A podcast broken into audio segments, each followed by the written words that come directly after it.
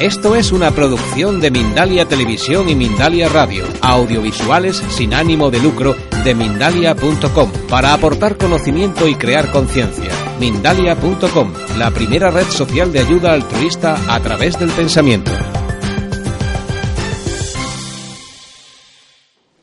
Senhoras, senhores, queridas hermanas, queridos hermanos espiritistas, jóvenes, nuestros votos de muita paz.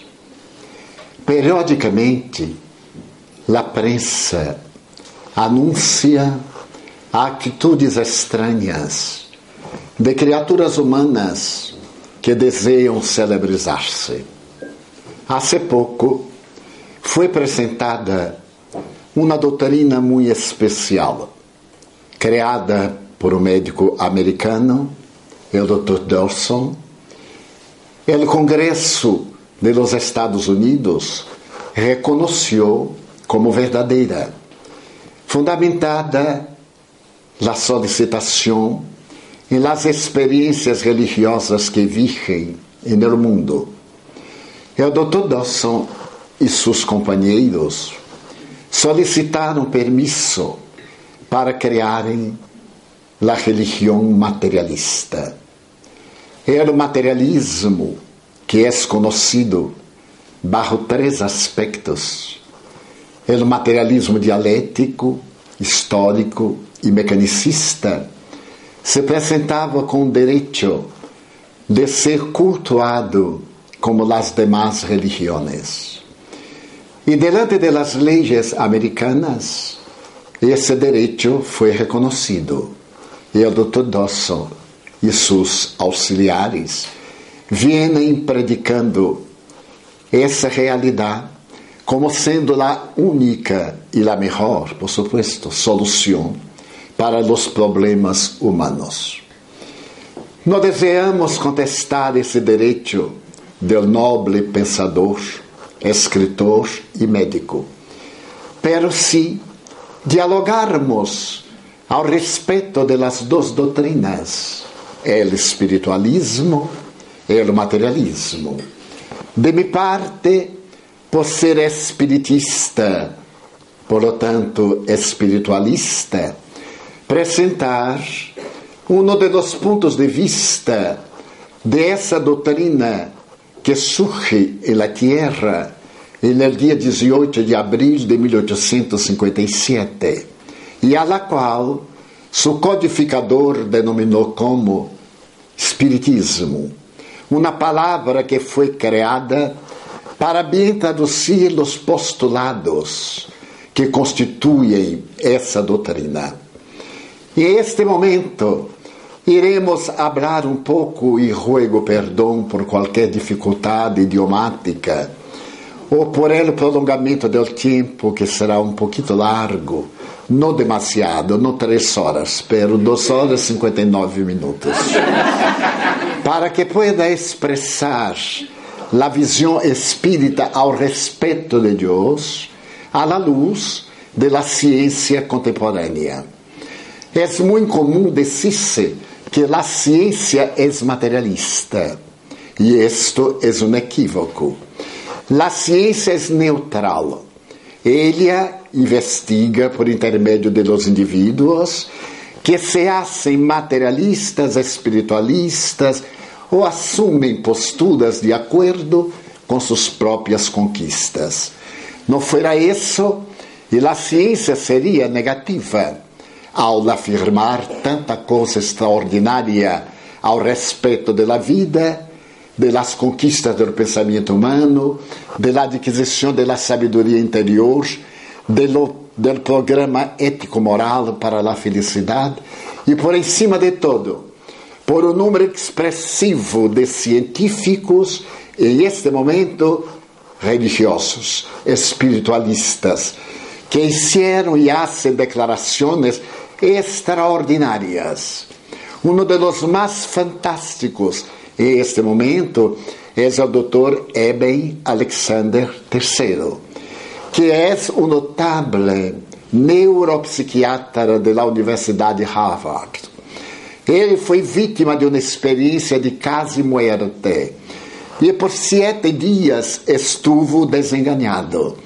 E era o momento em que os médicos iam quitar-lhe os aparatos para que ocorrera a muerte total, real, del centro cerebral, a família les pediu mais algumas horas. Foram concedidas. E subitamente ele se despertou, lúcido, sem qualquer sequela, dizendo que havia estado no cielo. Materialista convicto, profundo conhecedor do cérebro humano, os amigos lo miraram pensando que era uma alucinação e ele disse: Não, estou absolutamente lúcido e quero dizer que não se trata de uma consequência alucinatória de qualquer medicamento. Estou com a memória perfeita. E mientras estáveis discutindo mi caso nos últimos sete dias, eu estive no cielo.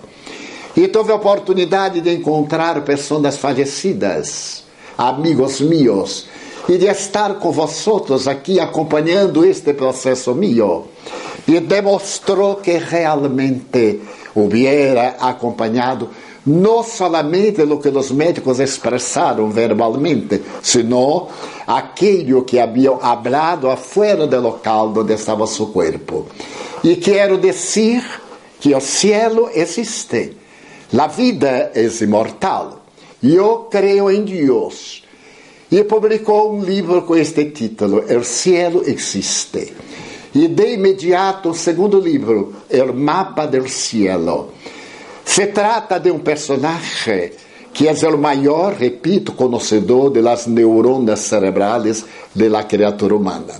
Isso para referir-me a um dos últimos casos que ha despertado a atenção de los científicos, porque há pouco se celebrou o centésimo vigésimo quinto aniversário de uma revista extraordinária publicada nos Estados Unidos. É uma revista de ciência em que aporta os conhecimentos e que debate os temas mais importantes da ciência contemporânea, Nature. E celebrando este aniversário, os científicos trajeron opiniões de científicos ao respeito de aquilo que a ciência e seus estudiosos ignoram profundamente. E um destes itens é exatamente a origem da vida. Se têm opiniões extraordinárias, como a opinião do Big Bang. Pero quando hablamos do Big Bang, não hablamos da origem, hablamos da continuação, porque já havia a massa que iria constituir o universo hace 14 mil millones de años, cuando hubo la grande explosión.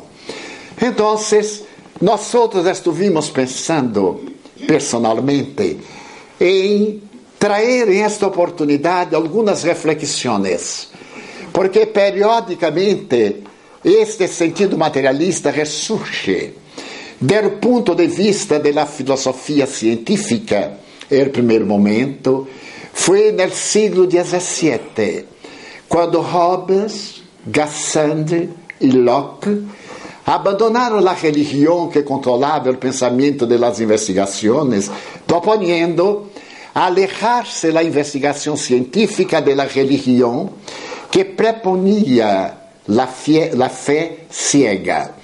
E a partir de aí restauraram o materialismo grego, é decir, trajeron del materialismo grego la teoria atomista.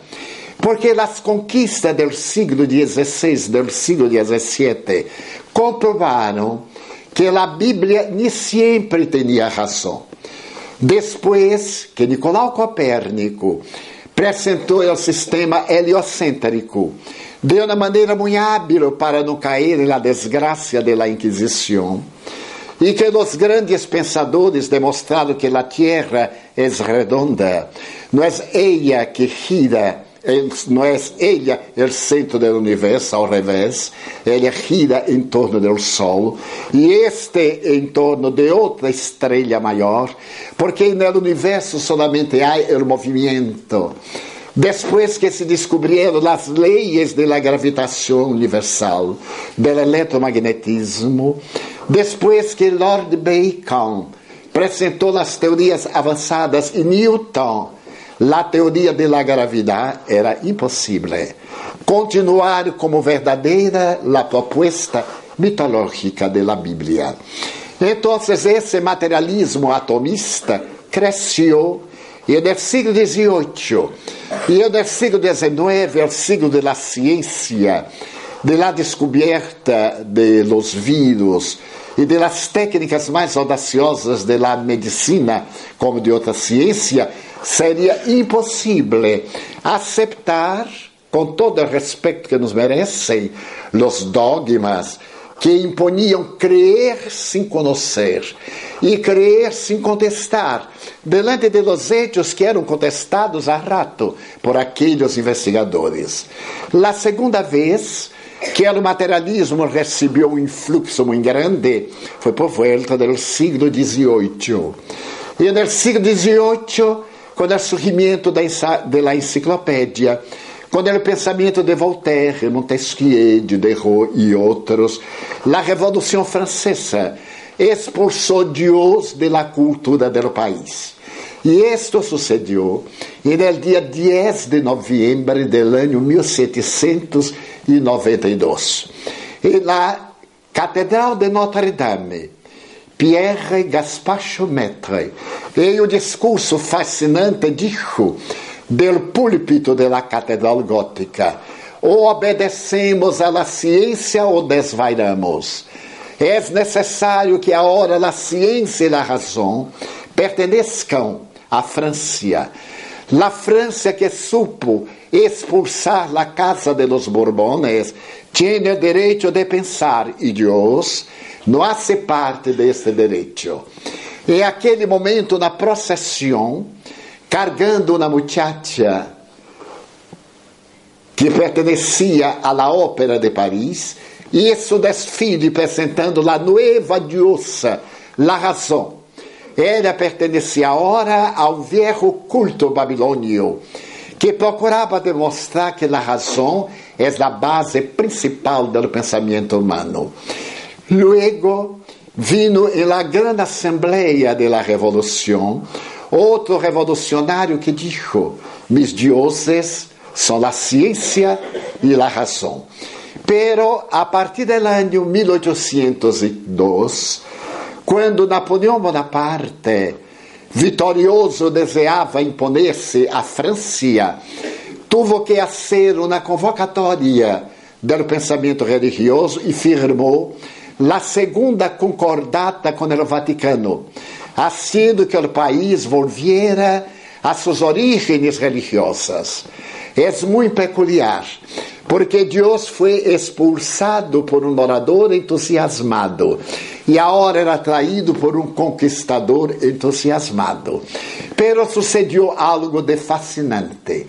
E no dia 2 de dezembro do ano 1804, quando Napoleão Bonaparte se hizo coronar imperador de los franceses, a mesma catedral de Notre Dame exigiu que o culto fuera semejante a la coronação de Carlos, Carlos V, quando ele se hizo imperador do Império Franco-Germânico Católico.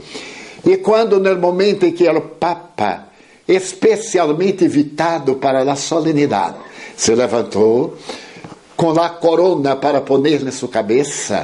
Napoleão rompeu o protocolo e, tomando-lhe a corona para demonstrar sua antipatia, a antipatia que tinha à Santa Sede, se autocoronou delante do Papa Pio VII e de imediato coronou a Josefina. E este momento Deus estava de volta. E para demonstrar Napoleão que era o homem mais poderoso do mundo, mandou encarcelar o Papa, que esteve em Fontainebleau durante um largo período. Império siglo XIX é um siglo de revolução, porque curiosamente, dois meses antes, e no dia 3 de outubro de 1804, nasce na cidade francesa de Lyon Hippolyte Lyon Denisard Rivailo, que será conhecido a posteriori por el pseudônimo de Allan Kardec. Allan Kardec, volveremos a falar um pouquinho sobre ele posteriormente, porque esse é o momento napoleônico. Com o retorno da religião em 1815, a intolerância clerical manda matar a 15 mil hugonotes, destruindo aqueles últimos de la noite de São Bartolomé. Periodicamente, então, havia uma reação em conta de aqueles que não eram cristianos ditos ou religiosos ou católicos ou protestantes, mientras a ciência avançava. Nadie pode detener o progresso. Há um dito árabe que disse: Nadie pode detener o sol de brilhar. Mesmo quando as nuvens estão carregadas, o sol, mais allá, continua brilhando. Esse período, a humanidade desperta de um letargo, de um sonho, que durou mil anos com a Idade Média. Esse é o período em que o pensamento de Pasteur, de Edelweiss, de Koch, de los grandes padres da medicina, demonstram, graças ao microscópio, estes seres unicelulares infinitamente pequenos, responsáveis por la salud ou por la enfermidade das criaturas humanas. Esse é o período revolucionário. Me recuerdo, por exemplo, de um notável antropólogo que se quedou perturbado porque tinha delante suyo um paciente que não poderia falar. Este paciente era conhecido como Monsieur Letin. Ele tinha o aparato fônico perfeito. Era um homem saudável, mientras tanto, toda vez que desejava falar, descia a sílaba tan. Depois de exámenes por 21 anos, Monsieur Le Borne contrajo uma enfermidade muito grave e era necessário amputar-lhe a perna. Ele foi levado ao hospital de la Salpêtrière. E ali o jovem médico Paul Pierre Broca mirándolo la pierna, se dio cuenta que era inútil operarlo porque a enfermedade já se estava alargada por todo o corpo. Pero havia algo fantástico. Monsieur Letin poderia falar e, sin embargo, não falava. Por que, que não falava? Hecha a cirurgia, três anos, três, meses, três dias depois, Monsieur Le Borne desencarna, falece. E o médico, de imediato, mira o cérebro dele, na carra craniana, e se pergunta: será que a criatura humana habla em la garganta, nas cordas voca cordas vocais, ou no cérebro? E isso na trepanação craniana, e à luz de velas começou a mirar a los hemisférios delante do calho caloso. E mirava um e mirava outro, hasta que percebeu que no hemisfério, hemisfério esquerdo havia uma despigmentação muito suave. Tomando de um bisturi, começou a abrir essa parte do cérebro e se foi dando conta que era um tumor. Esse tumor tinha sua matriz mais abaixo e então se distendia. Depois de detener-se na terceira circunvolução frontal esquerda, Pierre Broca dijo: o ser humano no habla en la garganta, habla en el cerebro. Aquí es la base de la palabra, es el centro de la palabra. E eu, no dia 18 de abril de 1862, apresentou à Sociedade de Antropologia de França a teoria que iria receber o nome de Centro de Broca, em homenagem a ele. Se percebeu a grandeza do cérebro e se começou a estudar o cérebro com mais profundidade.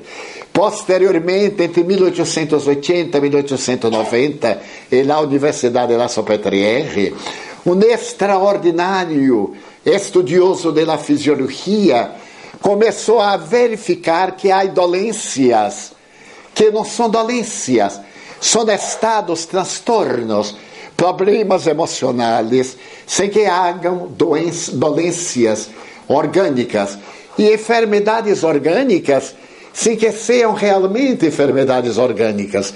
A histeria, a esquizofrenia, a epilepsia, para os padrões de então, eram preocupantes. Em Viena, Sigmund Freud estava estudando o comportamento de pessoas que tinham dolências emocionais sem que houvesse um correspondente fisiológico. E desejava, sobretudo, saber o problema de uma paralisia por uma questão emocional. Abandona Viena e vem estudar em Paris com este extraordinário pensador. As reuniões de estudo são famosas. Médicos de todo o mundo, a los martes, vêm participar das experiências de Charcot. O eminente maestro Jean-Martin Charcot apresenta aulas fascinantes em que uma histérica é hipnotizada. Por primeira vez, a hipnose entra na Universidade da Sorbona e se consegue detectar que o cérebro é mais complexo do que se pensa. É um edifício antes constituído de um piso, por hora se descobre que há um outro piso mais baixo. É o piso que foi denominado subconsciente onde se arquivam algumas memórias. E um pouco mais adelante, uma parte mais profunda é o inconsciente. E como depois se irá verificar, este inconsciente se divide em duas partes. É o inconsciente atual e é o inconsciente coletivo. E eu tenho meu inconsciente, meus recuerdos, que fazem parte desde o momento da fecundação hasta a hora adormecidos, pero vivos em esta parte inferior de meu cérebro. A la vez tenho o inconsciente coletivo, de la herência do inconsciente de toda a humanidade. E mais tarde se irá descobrir uma outra parte do cérebro, que é a parte sublime, o superconsciente. E o ser humano constitui, desta forma, um cérebro de três pisos é o superconsciente, é o consciente, é o inconsciente. Este consciente seria a base única da vida? Não. O consciente se encarga de apresentar as ideias do momento em estado de lucidez e luego os recuerdos são arquivados em substâncias eletroquímicas, verdadeiras livrarias fantásticas que por intermédio de las neuronas cerebrales e de las neurocomunicações nos colocam em contato com os recuerdos. Pero a vida, de acordo com Freud, é mais importante no inconsciente que no consciente. Decía o padre del psicoanálisis que nosso inconsciente é tão amplio, é tão amplio como o Oceano Pacífico, com uma cáscara de maíz. Es decir, que es casi imposible vivir-se sem o apoio do inconsciente. A la vez, quando Carl Gustavo Jung apresentou sua doutrina da psicologia profunda ou psicologia analítica, dijo que o inconsciente humano pode ser comparado a um iceberg. Nós outros vemos o iceberg na ponta 5%. La parte inferior são 95%. Assim é nosso inconsciente. É o inconsciente que rige nossa vida. A maioria dos fenômenos pertenecem ao sistema nervoso simpático, ao sistema nervoso automático. Estamos respirando sem darmos conta. É um automatismo. Estamos com a circulação sanguínea em uma velocidade de 70 metros por segundo e não nos damos conta.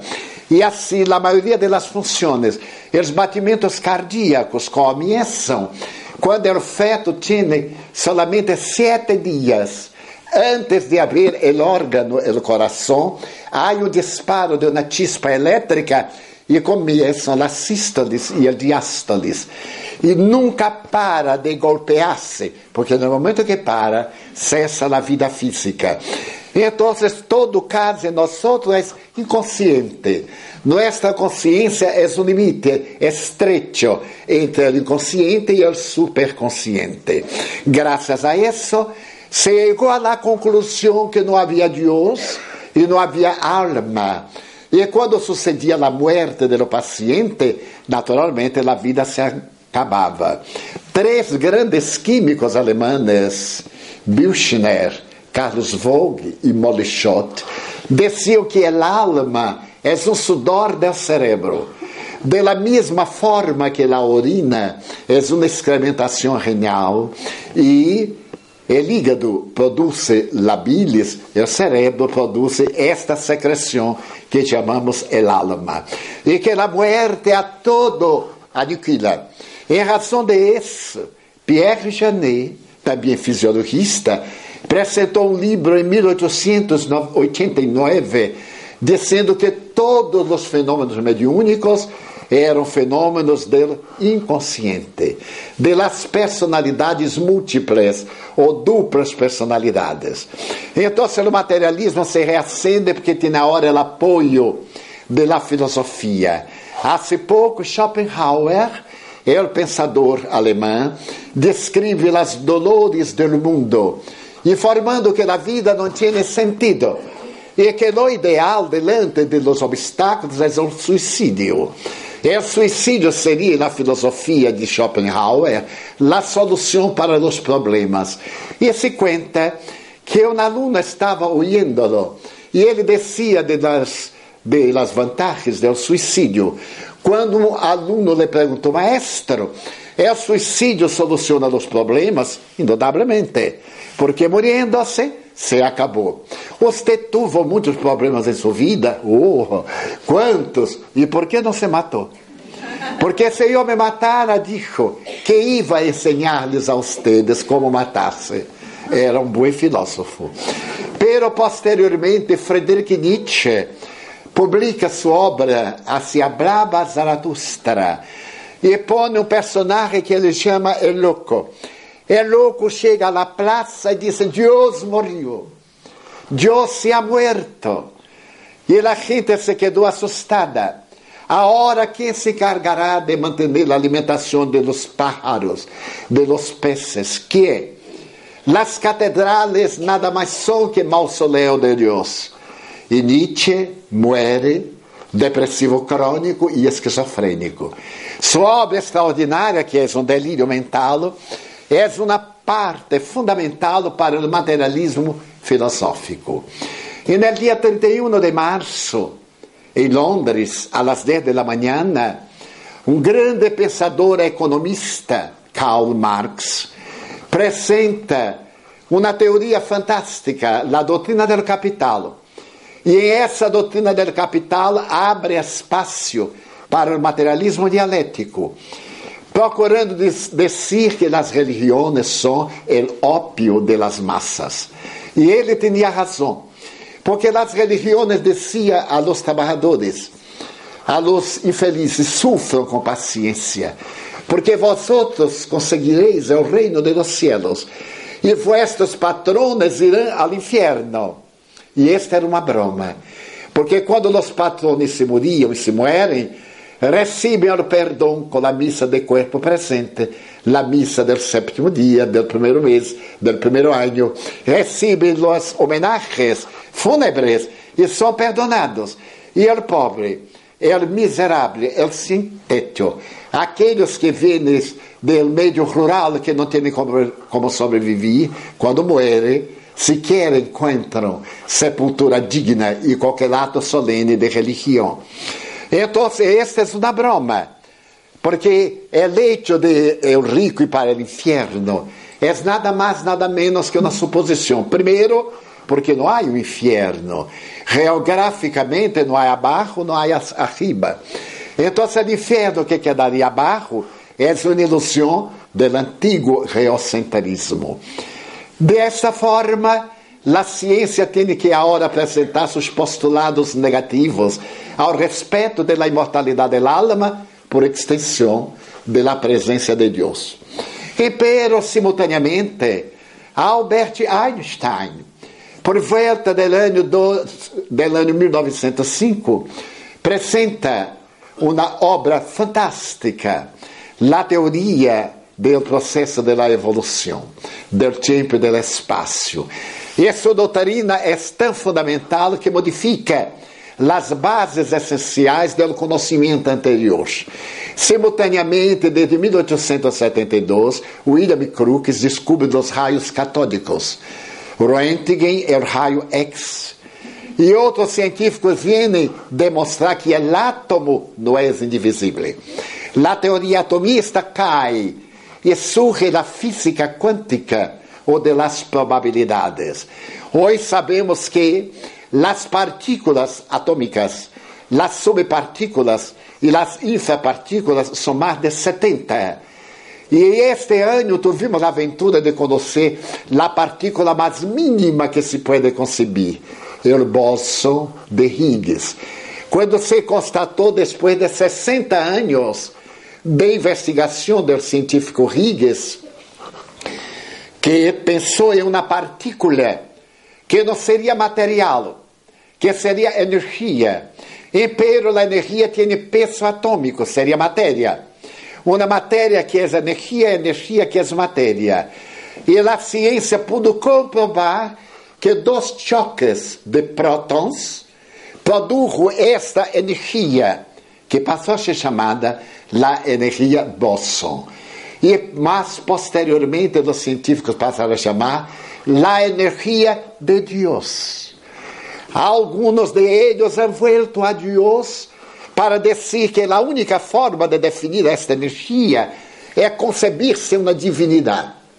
E no ano de 1966, em Londres, o físico, astrofísico, Dr. Firshoff, disse a los contemporâneos: Eu he descoberto o Espírito. O Espírito para mim é uma realidade semelhante à gravidade e ao eletromagnetismo, com uma diferença, pontos de reticência, que pensa. O pensamento é um atributo do Espírito. E o Espírito é constituído de partículas.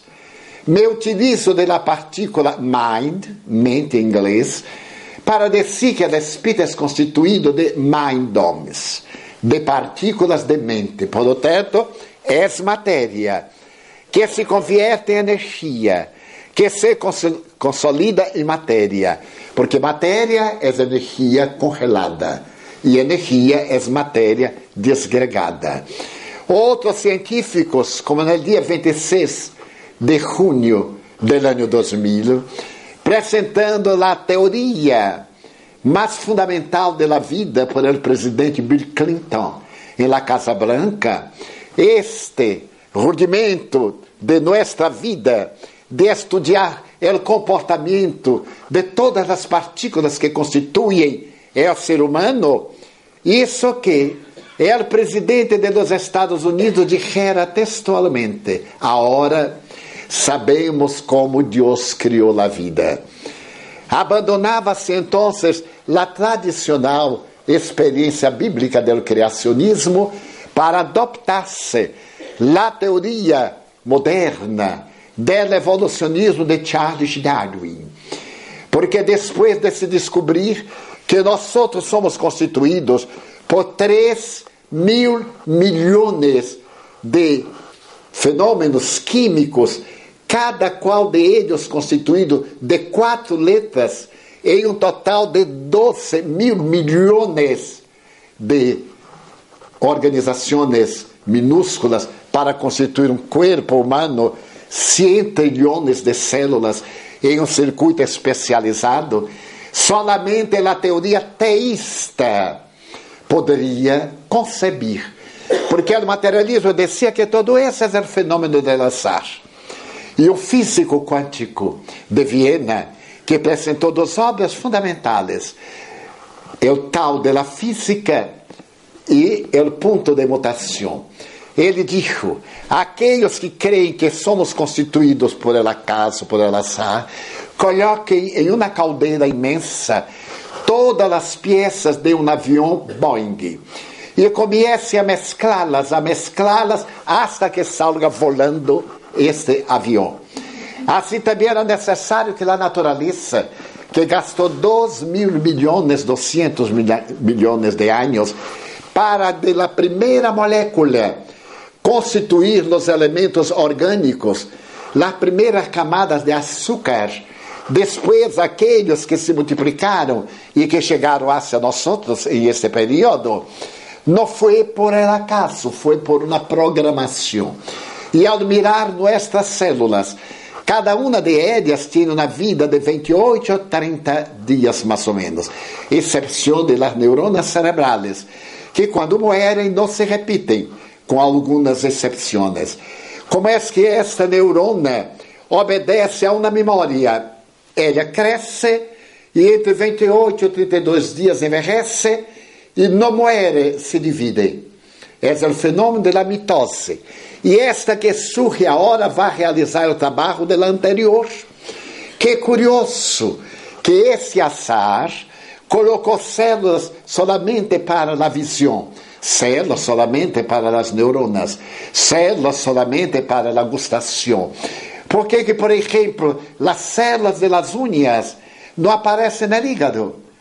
Como pudo esse azar razonar que uma célula hepática é uma célula muito especial, que a célula de um riñón tem a finalidade exclusiva de filtrar as sujidades do organismo. Que nós temos que, ao repetir a mesma célula, manter a memória hasta que, ao perder a memória, ela se reproduz com tal velocidade que dá surgimento à neoplasia maligna, ao câncer. Então, han vuelto estes científicos a pensar em la probabilidade de uma criação, de uma inteligência. E o grande filósofo holandês teve a ocasião de dizer sim, ai Deus. E a grande preocupação é definir. E eu digo que Deus é a causa causable de sua própria existência. Porque tentar definir Deus é limitá-lo extrair o infinito para um grupo de palavras. Allan Kardec foi o primeiro pensador, filósofo, filólogo, a fazer a pergunta corretamente. Todos nós outros hemos sempre perguntado: quem é Deus? E a pergunta já estava, a contestação, porque quem é o homem que? Allan Kardec perguntou: que é Deus?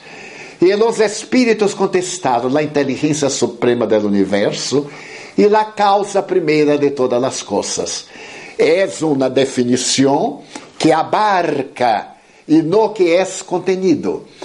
Porque eu não posso imaginar tendo um contenedor do que está afuera, solamente posso imaginar o que está dentro. Deus não é o contenido, é o contenedor. É todo o cosmo, todo o universo. E você me pergunta, pero como? E que isso a Deus transcende a minha capacidade de entendimento.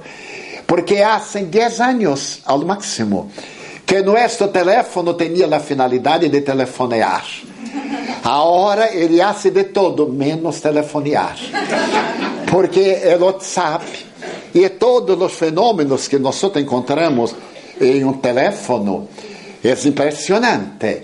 Se dijera isso quando eu nasci, em 1927 ou em 1950, quando eu tinha 23 anos, decía telefonear vendo a pessoa, que louco! Isso é impossível. Agora todos nós hacemos de aqui da sala. Ligamos para casa, vemos a pessoa, discutimos, desligamos. E eu penso que dentro de nós Toda vez que vamos ou que iremos atender ao telefone, temos que tomar um banho antes, porque a pessoa vai conseguir sentir o olor de aquele que telefoneamos. E esta marcha, nada é mais impossível. Os artistas em representação de películas estarão também com seus perfumes, franceses, por supuesto, e espanhóis, e alguns brasileiros também. Então, de la forma que a tecnologia avança, nossa mente não tem capacidade para retener o que está conquistado. E eu tentei acompanhar, porque eu fui dactilógrafo. Muita gente aqui não sabe o que é. Eu estava na Universidade Americana em Baltimore e falei e falei que era um datilógrafo. Todos se miraram, nadie sabia do que era datilógrafo. E eu disse: a máquina datilográfica é a madre da computadora.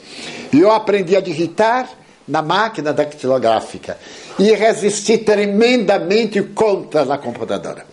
Resisti ao máximo. E quando consegui entendê-la, me fascinei. Pero em minha idade, isso não é mais possível. Por mais que me esforce, aprendo hoje e me olvido amanhã. Porque hago de uma para outra vez. Há um chiste que me permito contar-lhes, muito curioso. Um amigo meu de minha idade, ele disse que tinha 80, pero é mentira, tinha 88, como eu. Há pessoas que lhe gusta de diminuir um pouquinho a idade. Ele me disse, Divaldo, foi Satanás que conseguiu criar a computadora. E lhe perguntei, pero como? Com tantos benefícios que há para ti. Imagínate que eu estava digitando. E digitei umas quantas páginas. E me olvidei de salvá-las. E de súbito eu bati o dedo em um lugar qualquer e a tela se hizo branca. E eu me desesperei de todo. E a tela branca. Llamei a mi nieto de seis anos e dije: Vente acá, ajuda-me. Abuelo, é tão fácil, shift, del, tal. E volviu todo. Eu mirei a ele e me quedei surpreendido. Eu continuei. E súbito outra vez, e se caiu todo aquilo eu imaginava o que seria. E invitei a mi nieto já, rabioso. Vê que tiene esse miserável. Ele, abuelo, é necessário fazer isso. E volviu. E quando volviu, meu neto me mirou e disse, abuelo, como é que tu vivias antes de eu nascer? então, isso nos dá uma ideia de los avanços para poder entender ao infinito solamente é infinito. Porque desde que lo entendamos, lo tornamos finito.